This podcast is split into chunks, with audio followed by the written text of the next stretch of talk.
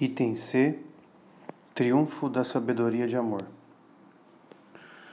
Livre de todos os obstáculos que detinham sua caminhada e estorvavam sua ação, a sabedoria de amor triunfa na alma e aí realiza seus desejos. Daqui em diante, não teremos a estudar mais que as sucessivas fases deste triunfo que irá se afirmando até a visão face a face. Desde agora, seguindo São João da Cruz, indicaremos alguns aspectos gerais do reino da sabedoria. Isto nos obrigará a fazer algumas repetições, mas não é necessário repetir muitas vezes essas coisas que se referem ao amor divino, cuja riqueza e profundeza só se entregam ao olhar que persevera em contemplá-las. Primeiro, luz e amor. Este triunfo da sabedoria de amor se afirma mediante diversas e sucessivas manifestações de luz e de amor, pois esta noite escura de contemplação consta de luz divina e amor, assim como o fogo possui também luz e calor. As reflexões feitas a propósito das manifestações de luz e amor próprias da noite do sentido e que davam grande espaço ao papel do temperamento na diversidade destas manifestações, ainda conservam seu valor nestas regiões superiores. Contudo, faz-se necessário diminuir-lhe o alcance. A ação de Deus, tornada bem mais profunda, é menos indeterminada e deixa menos liberdade às faculdades para afirmar a qualidade de suas criações. Estas faculdades não envolvem o dom divino, como anteriormente, para saboreá-lo. Elas estão dominadas e embriagadas pelos efeitos do toque divino que foi feito à alma nas profundezas. São João da Cruz atribui a diversidade destas manifestações à maneira passiva com que a alma as recebe. De quanto dissemos, se colige como nestes bens espirituais passivamente infundidos por Deus na alma, a vontade pode muito bem amar sem o entendimento compreender. Como pode o entendimento compreender sem que a vontade ame? Isto equivale a dizer que a diversidade das manifestações é comandada, em primeiro lugar, por uma disposição divina. Pode alguém receber calor do fogo sem lhe ver a luz, ou pelo contrário, ver a luz sem receber o calor? É isto obra do Senhor, que infunde como lhe apraz. Tal princípio se aplica com todo o seu rigor, quando a alma está totalmente submissa, purificada e sossegada pela sabedoria de amor. Os comentários do santo no cântico espiritual e na chama viva de amor o repetem e o comprovam. Nestas regiões, a sabedoria de amor, Senhor absoluta, comanda plenamente e tudo lhe deve ser atribuído diretamente. No entanto, sabemos que esta sabedoria governa os seres com suma delicadeza e respeitando a natureza e o temperamento que ela lhes deu e preparou para a realização de seus desígnios. Dispõe tudo com força e suavidade, desde o começo até o fim. Edifica com perseverança, segundo o seu desígnio, que permanece o mesmo desde o princípio até o fim. A ação que dela procede vai então se harmonizar com o temperamento que ela mesma preparou para o fim fixado. Estes pensamentos ficarão mais claros a partir daquilo que veremos na alma transformada e dedicada ao desígnio de Deus. Mas enquanto se espera que a purificação seja terminada, a diversidade dessas manifestações poderá ser explicada, ao menos parcialmente, pelo grau de purificação já realizado. A alma recebe então a contemplação a seu modo, muito limitada e penosamente. Ao começar a purificação espiritual, toda a atividade deste fogo mais se aplica em dessecar e preparar a madeira da alma do que em abrasá-la a alma não sente a chama de amor, mas, no entanto, ela recebe o precioso dom de um amor estimativo muito elevado. Se logo ao princípio desta noite espiritual não se sente esta inflamação de amor, por não haver ainda o fogo de amor começado a lavrar, no entanto, em lugar disto, Deus dá à alma tão grande amor estimativo para com Sua Majestade, que, conforme dissemos, todo o padecer e sofrer da alma no meio dos trabalhos desta noite consiste na ânsia de pensar que o perdeu e está abandonada por ele. Este amor de estimativa, este amor de estima, é uma luz que procede do dom da inteligência e da ciência. Mas eis que começam a aparecer as chamas de amor. Já mais adiante, quando este fogo vai aquecendo a alma, é muito comum que ela sinta esta inflamação e este calor de amor. Acontece algumas vezes que esta mística e amorosa teologia vai inflamando a vontade e, juntamente, ferindo e ilustrando a potência do entendimento. Infunde certo conhecimento de luz divina e luz divina com tanta suavidade e delicadeza que, com esta ajuda, a vontade se afervora maravilhosamente, sem nada fazer de sua parte Sente arder em si este divino fogo de amor em vivas chamas, de maneira que parece a alma fogo vivo, por causa da viva inteligência que recebe. Este abrasamento de amor, com união das duas potências, entendimento e vontade, graça preciosíssima e grande deleite para a alma, e que provém de um certo toque da divindade é prelúdio das festas que a sabedoria celebrará nas faculdades para confirmar seus triunfos profundos na substância da alma. Santa Teresa fez as mesmas experiências neste período de, da vida espiritual. Numa impotência quase total das faculdades, conheceu a maravilhosa eficácia deste amor de estima que em nada é sentido. Ela escreve: Outras vezes me acontece uma estupidez da alma, eu digo que é, e que me dá a impressão de que não faço bem nem mal, mas ando por ver andar os outros, como se diz, sem pesar e sem glória, nem viva nem morta, sem prazer nem sofrer. Parece que não se sente nada. Eu penso que a alma anda como um jumentinho que pasta e que se sustenta porque lhe dão de comer comendo quase sem sentir, não se sentem movimentos nem efeitos para que a alma o entenda. Isso me parece agora navegar com ares muito severenos, andando muito sem saber como. Santa Teresa é única pela aguçada penetração de suas análises, pela delicadeza, delicada graça e exatidão de suas imagens com as quais reveste suas observações. Eis que também ela descobre em si as manifestações ardentes de amor do amor infuso. É semelhante a umas fontezinhas que tenho visto brotar. Nunca cessa de haver movimento na areia, empurrada por essas elas por elas para cima. Este exemplo ou comparação me parece compatível com o estado das almas que aqui chegam. O amor sempre está borbulhando e pensando no que fará. Ele não cabe em si. Assim como na terra, aquela água parece não caber, borbulhando sempre. A alma fica assim com frequência sem sossego nem controle com o amor que tem, com o qual já está embebida. Quantas vezes me recordo da água viva de que o Senhor falou à samaritana? Por isso tenho muita afeição por aquele evangelho. Isso parece também um fogo grande que não que para não se apagar precisa ser sempre alimentado.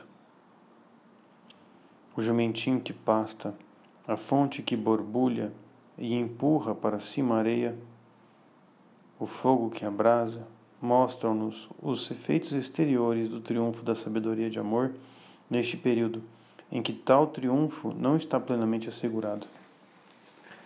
Além dessas manifestações que afloram nos sentidos, existem outras mais profundas, mais constantes e também mais características deste domínio de Deus estabelecido, por fim na alma. Mais adiante, vamos estudá-las com detalhes. Agora, em que in, indiquemo-las brevemente. Segundo, triunfo do amor. A sabedoria que triunfa é a sabedoria de amor. Sua obra essencial consiste em dar o amor. É o que sublinha o apóstolo Paulo quando diz: O amor de Deus foi derramado em nossos corações pelo Espírito Santo que nos foi dado. 1 Coríntios, Romanos 5:5. A caridade é a grande riqueza sobrenatural, a única a qual podemos nos apegar, pois todo o resto passa, mesmo a fé e a esperança. Só a caridade permanece. O apóstolo canta a excelência da caridade e sua preeminência. São João da Cruz escreve: Quanto mais pura e perfeita está a alma na fé, mais caridade infusa de Deus possui. E quanto mais caridade tiver, mais a, ilumina, a ilustrará o Espírito Divino, concedendo-lhe seus dons, porque é a caridade causa e meio para a comunicação dos dons divinos. A caridade é o único dom perfeito nesta terra. Todos os outros derivam dela e não têm valor senão por ela. Nos vértices dos quais estamos tratando, isto se manifesta em plena luz. É a caridade que reina neles e realiza aí a obra essencial. Os outros dons são seus frutos, ou pelo menos são inferiores a ela. A própria luz procede dela e jamais nesta terra poderia alcançar a perfeição da caridade que a faz nascer. Isso significa que a sabedoria não triunfa plenamente nesta terra senão no amor. Indiquemos alguns aspectos deste triunfo da caridade. Número 1. Um, o triunfo da sabedoria só é perfeito porque ela infundiu na alma uma caridade de alta qualidade.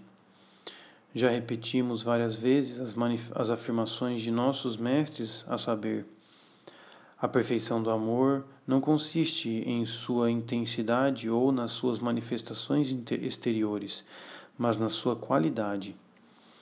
Esta qualidade é expressa simbolicamente pela profundidade na qual reside, significando tal profundidade a desvinculação do humano, a exclusividade da ação de Deus e a mais elevada capacidade espiritual da alma para receber os sublimes dons de Deus.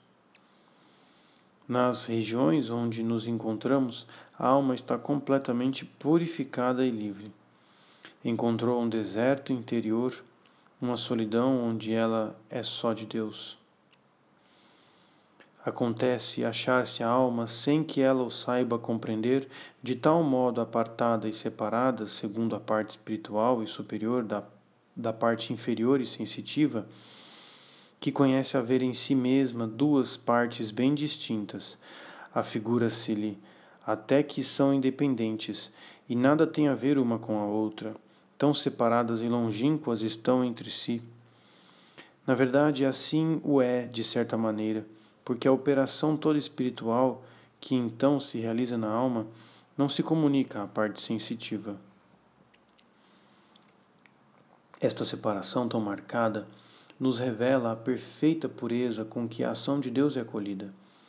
Tal separação, realizada pela, pela guinada psicológica, é experimentada pela alma.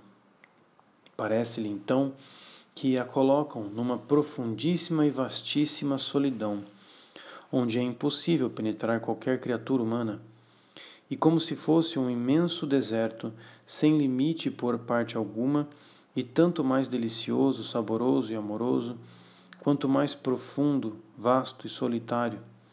E a alma aí se acha tão escondida quanto se vê elevada sobre toda a criatura da terra. Esta vasta solidão são as profundezas espirituais da alma, na qual Deus infunde passivamente o amor para além das próprias faculdades. Este amor passivo não fere diretamente a vontade, mas a vontade é livre e esta inflamação de amor é antes mais paixão de amor do que ato livre da vontade. Este calor de amor se ateia nas substâncias da alma, movendo passivamente as afeições. Por isso, define-se melhor como paixão de amor do que como ato livre da vontade, pois para haver ato de vontade precisa ser livre. Estas infusões de amor realizadas por esta sabedoria de amor que, derivando-se de amor, passa habitualmente pelas hierarquias, desde as primeiras até as últimas, pelas hierarquias, desde as primeiras até as últimas, e desce destas últimas aos homens. Se tornam cada vez mais ardentes até que sejam produzidas por um próprio toque de Deus. Este toque abrasamento de amor com união das duas potências, entendimento e vontade, é certo toque da divindade e princípio da perfeição na união de amor que está a esperar. Realizada a transformação de amor, encontraremos estes toques delicados do Verbo que penetram sutilmente a substância da alma, tocando-a toda. Basta-nos, por enquanto, ter levantado o véu que nos esconde estas regiões misteriosas e as operações que Deus aí realiza, para apreciarmos a qualidade do amor que nelas é infundido e a pureza com a qual ela, ele é acolhido. Número 2. O efeito próprio e essencial da caridade é o de unir e transformar. Ela é mais do que um laço assegura uma mútua compenetração aos dois seres que une, e assim os conduz a uma semelhança e certa identificação. A caridade sobrenatural, derramada por Deus nas almas, é participação da vida divina e nos faz filhos de Deus. É o dom de Deus que realiza em nós sua adoção. Doravante, a caridade, tendo purificado, separado, conquistado, não encontra mais obstáculos na alma. O poder unitivo e transformador pode se mostrar com toda a eficácia que o querer divino lhe concede. Une, então, as duas vontades, a da alma e a, da, e a de Deus, de tal modo que se encontram de acordo entre si e que nada há em uma que contraria a outra. Mas, dado que sua ação está localizada na substância da alma, ela realiza ali aquilo que São João da Cruz chama de união substancial. Esta união é uma transformação da alma pela caridade que a faz participar da natureza divina mediante sua união com Deus. Embora esta união não seja essencial, trata-se de uma união de semelhança realizada pelo amor Daí procede seu nome, união de semelhança de amor. Estes termos nos indicam que nestas regiões o amor nos leva a realizar de modo perfeito a, a nossa vocação sobrenatural.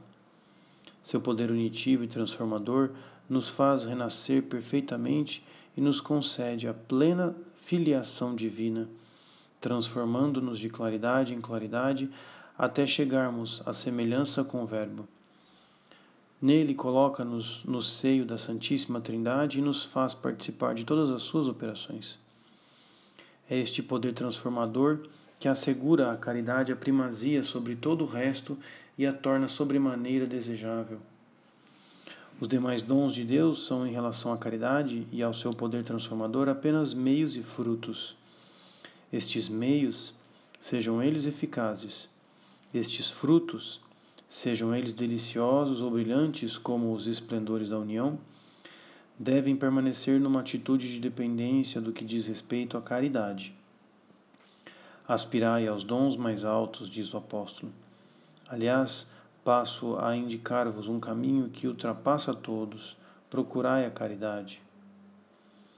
É sumamente importante exercitar-se no amor, insistiu São João da Cruz pois a transformação da alma em Deus por amor logo se opera.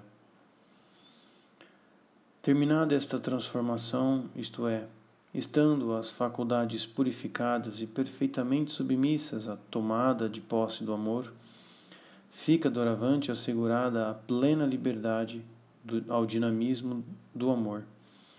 Visto que o amor é essencialmente dinâmico, bonum diffusion sui, o bem difusivo de si, ele está sempre em movimento para se doar. É participação da vida de Deus. Deter-se seria autodestruir-se e morrer. Sua vida está no movimento que implica o dom constante de si. Qual é este movimento? É aquele do Filho de Deus, de Jesus Cristo. Com ele, no seio da Santíssima Trindade, tende para o Pai, a fim de se renovar continuamente sob a ação de sua paternidade. Daí desce de novo em direção a tudo aquilo que conquistou e dominou, a substância da alma, faculdades e potências sensíveis para verter sobre elas os novos tesouros auridos em Deus. De agora em diante, a alma e suas faculdades não possuem senão aquilo que lhes chega pelos caudais deste amor que torna a descer carregado de dons perfeitos de Deus. Este amor filial com o de Jesus torna a descer ao mundo e às almas. O amor do Verbo que é o espírito de amor, constrói a igreja, corpo místico de Cristo. A transformação de amor entrega a alma com todas as suas energias à monção deste espírito e, por consequência, à realização da obra que ele empreendeu. De fato, o espírito de amor toma as almas que conquistou para colaboradoras. Que fará esta alma? aquilo que o espírito de amor lhe impõe: oração, imolação, atividade. Tudo ao mesmo tempo, isto ou aquilo, seguindo a vontade daquele que se tornou seu mestre e segundo o movimento que o espírito lhe imprime. Não prefere nada, não quer nada, mas apenas ser dócil ao amado e cumprir toda a obra que o espírito de amor quer realizar por ela. Esta obra será espiritual ou material, ativa ou contemplativa. Levará a alma para as profundezas de si mesma a fim de gozar de Deus ou às extremidades da terra para aí se consumir. Estes diferentes movimentos não lhe são mais que formas exteriores para as quais ela se tornou indiferente, pois só está ocupada em amar, só está ocupada em amar. Este amor não é repouso, mas dom de si, ao amado, para assumir seus sentimentos, seus pensamentos, seus desejos, para imitar todas as suas atitudes e todos os seus gestos, para deixar-se levar por ele em todos os seus movimentos e em todos os seus quereres. Onde poderia encontrá-lo, senão lá, onde ele a quer e para onde o leva? Poupar-se para gozar de seu amor e vê-lo mais de perto numa intimidade repousante, seria efetivamente perder seu contato e perder a ele mesmo, retornando à própria independência.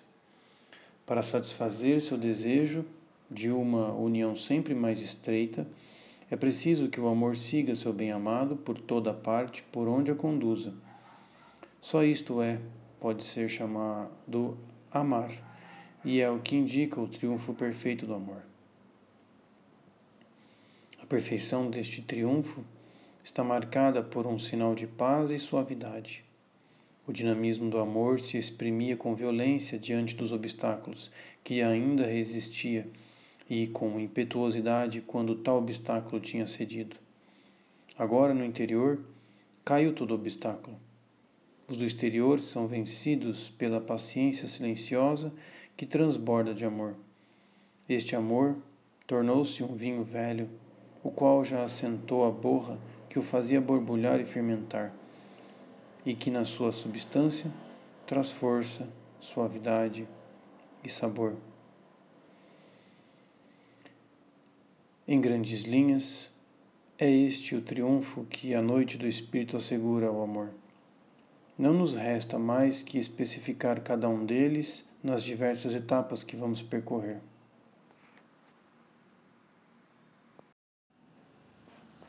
Terceiro, desabrochar da luz.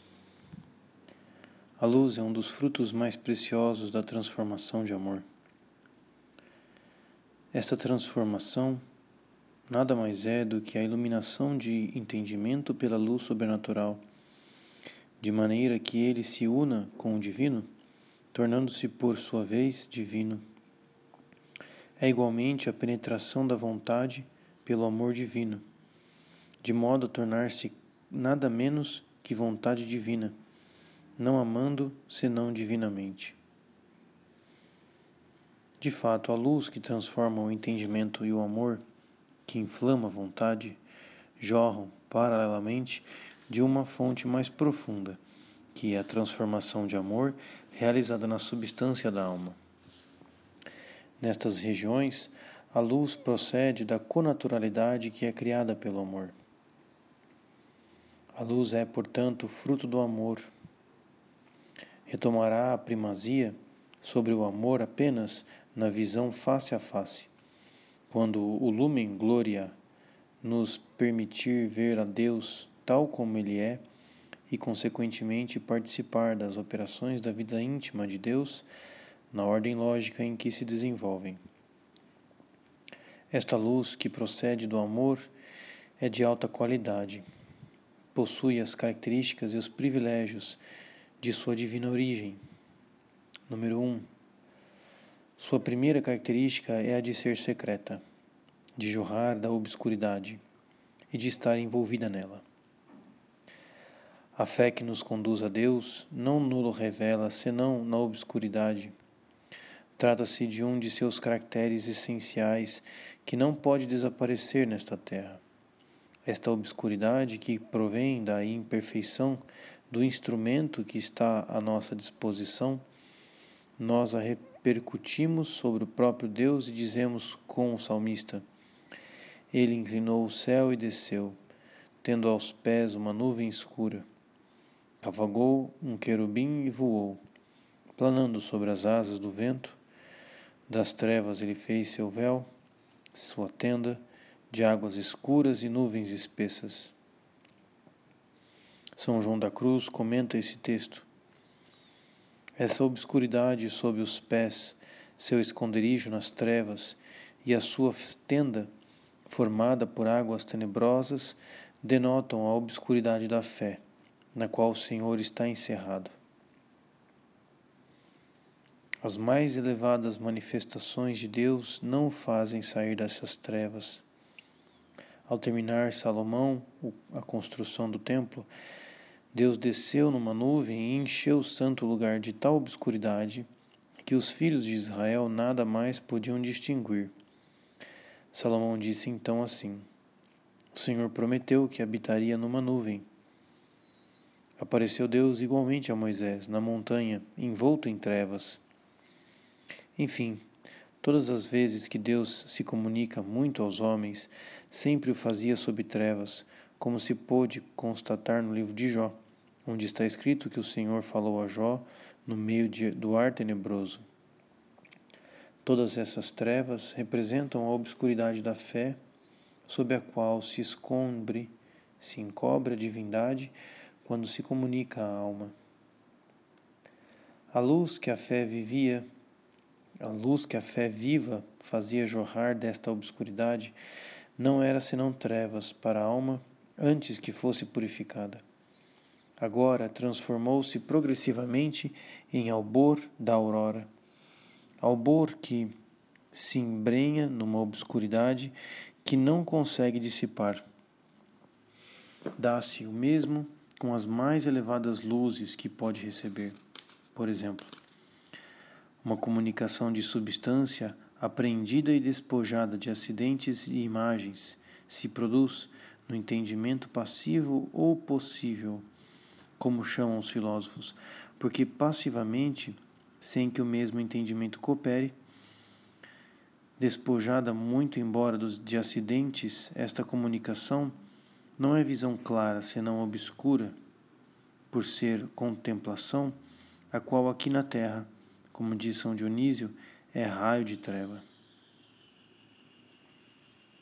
As próprias visões extraordinárias rastros da chama da noite, orlas luminosas que se acendem sob a veste de obscuridade na qual o infinito se envolve, envolve, fazem brilhar algumas das maravilhas que ele encerra, mas revelam, sobretudo, as profundezas do seu mistério. Portanto, também nelas existe mais escuridão do que luz.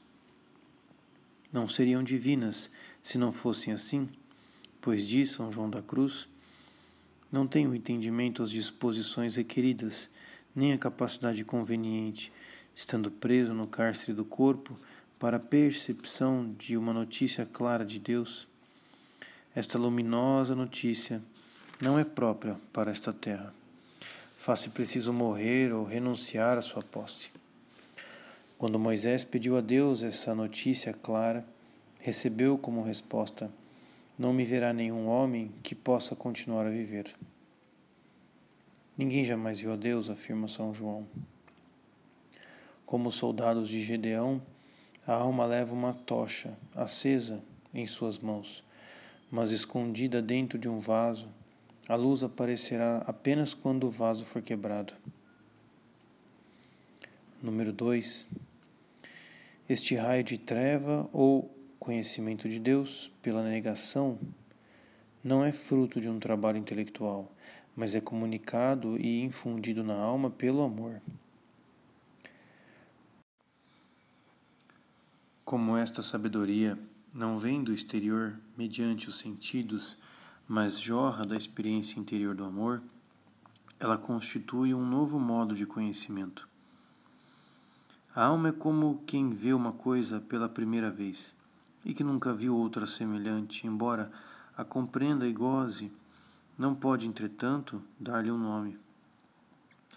A alma, com efeito, está surpresa e feliz por encontrar em si este conhecimento simples, geral, espiritual, pleno de amor, tranquilo, solitário, pacífico, suave, inebriante, que sob do, das profundezas da alma e de todas as potências que o amor transformou e penetrou, por ser o fruto da naturalidade divina realizada pelo amor na alma até a sua substância, este conhecimento é, a bem dizer, linguagem de Deus à alma, comunicada de puro espírito a puro espírito.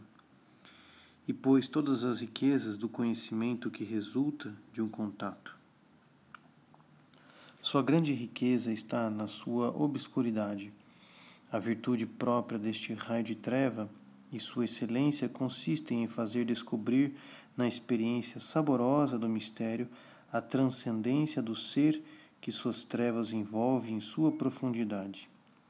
Assim, a alma deseja somente mergulhar mais nesta saborosa obscuridade, nesta água tenebrosa que se acha junto de Deus. Na verdade, assim como esta água serve ao mesmo Deus de tabernáculo e morada, assim também servirá a alma, nem mais nem menos, de perfeito amparo e segurança aspira a esconder-se sempre mais profundamente no segredo da face de Deus e a entrar em sua tenda. A simplicidade deste conhecimento faz com que a alma muitas vezes não possa falar senão da paz e da alegria que, lhe, que ela lhe proporciona. Poderá explicá-lo com pormenores quando os favores particulares e os sabores lhe oferecem formas sensíveis que não mais escapam a uma formulação, pelo menos simbólica. Número 3. São João da Cruz indica que a noite do espírito, a alma, descobre dentro de si uma presença amiga.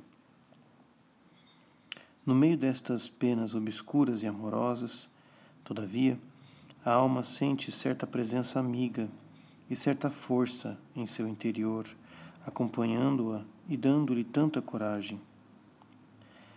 Esta presença amiga é também uma novidade e característica deste período. Antes a alma experimentava o jorrar da água viva nas suas faculdades, especialmente na vontade.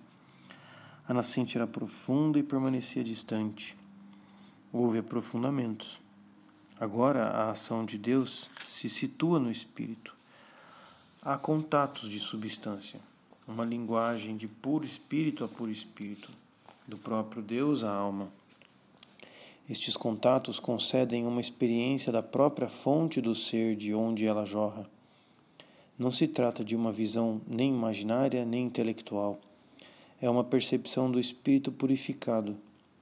Tal percepção, que os dogmas da fé ajudam a precisar, vai se tornar sempre mais nítida e substancial em cada uma das etapas de ascensão, até chegar a ser quase constante e constituir um sinal da transformação completa.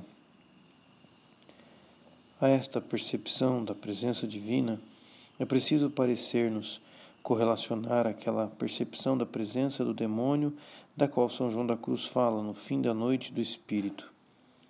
Não é o que o demônio não é que o demônio possa tocar a substância da alma. Estes toques são reservados somente a Deus, e nem o anjo, nem o demônio podem chegar a entender o que se passa aí. O demônio não pode sequer imitar as comunicações espirituais, que, enquanto tais, não têm nem forma nem figura.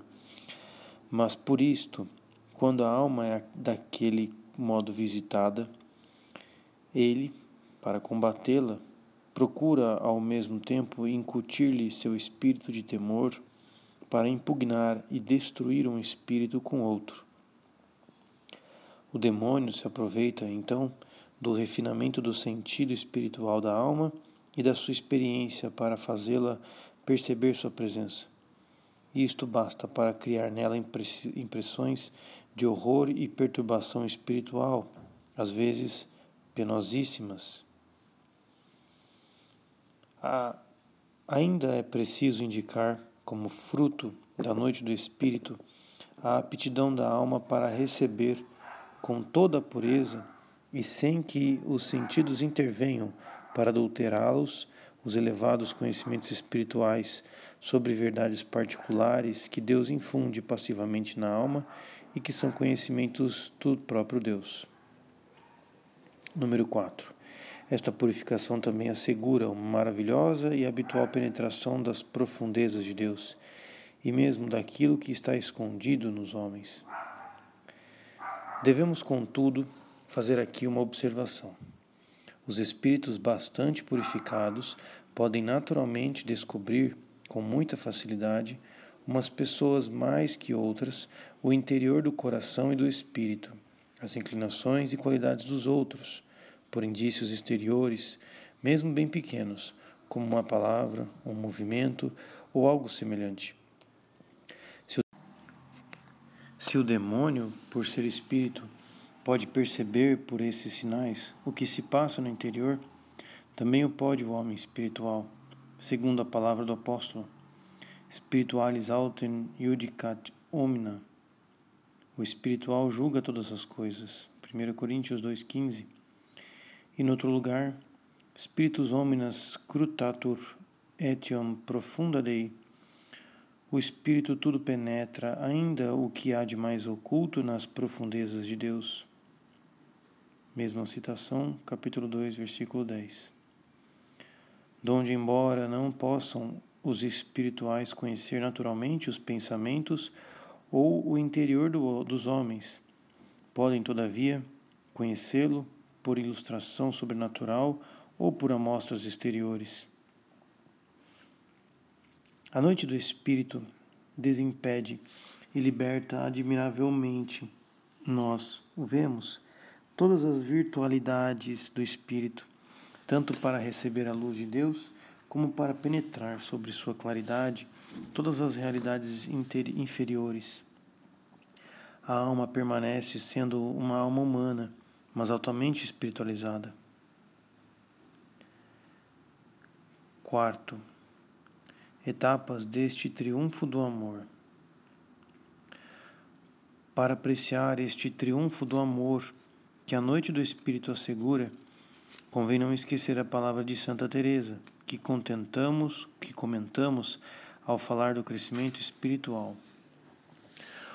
Como eu já disse, e não queria que fosse esquecido, Nesta vida, a alma não, não cresce como o corpo, embora cresça verdadeiramente, Mas uma criança, depois de que cresce e atinge o desenvolvimento tornando-se adulta, não volta a ter um corpo pequeno.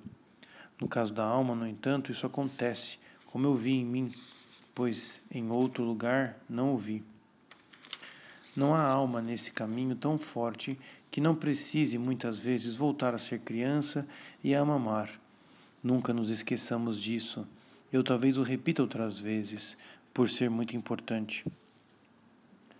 Livro da Vida, capítulo 15, parágrafo 15. A maneira com que se realiza o crescimento espiritual não tem a rigidez do crescimento vivo, físico. Este apresenta uma realidade material que não muda. O primeiro, porque espiritual, é mais difícil discernir e, quando descoberto, parece mutável.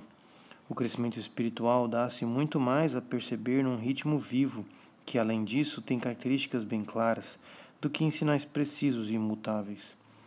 É o que São João da Cruz expressou nos últimos capítulos da noite, ao comparar a sabedoria de amor com uma escada secreta.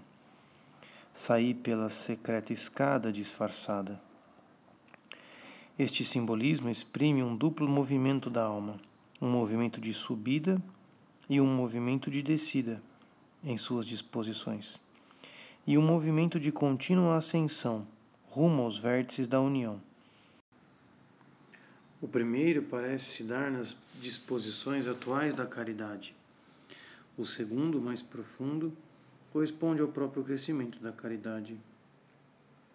Podemos ainda chamar escada a esta contemplação, por outro motivo. A escada, os mesmos degraus servem para subir e descer. Assim também, nesta secreta contemplação, as mesmas comunicações, por ela feitas à alma, ao passo que a elevam em Deus, humilham-na em si mesma. Esta subida e descida não revela apenas as impressões interiores, mas também fatos que têm certa realidade exterior. A tempestade sucede à prosperidade. A alma não parece ser dada senão para preparar novas tribulações que são seguidas elas mesmas, da abundância da paz. Em sua linguagem concreta, Santa Teresa constata: Há ocasiões em que as próprias almas, já submetidas por inteiro à vontade de Deus, sendo até capazes de sofrer tormentos e enfrentar mil mortes para não serem imperfeitas, são assoladas por tentações e perseguições. Nessas circunstâncias, elas devem usar as primeiras armas da oração, voltar a pensar que tudo se acaba e que existem céu, inferno e outras coisas dessa espécie. E São João da Cruz afirma que não há repouso definitivo para a alma nesta terra. A alma está sempre a subir e descer. Esta alternância resulta de que o estado de perfeição consiste no perfeito amor de Deus e desprezo de si mesmo. E assim, não pode deixar de ter estas duas partes. Portanto, necessariamente, a alma há de ser primeiro exercitada num e noutro. Este movimento é notado, sobretudo na noite do espírito. Ele subsiste, menos doloroso, mas, contudo, sensível até que a alma encontre o repouso perfeito na união perfeita, no cume da escada mística. São João da Cruz nos dirá onde se encontra esse cume. Com efeito, esta escada indica também a ascensão da alma rumo à união. Este movimento é evidentemente o mais importante. O primeiro apenas incide sobre as disposições do amor o segundo atinge a substância.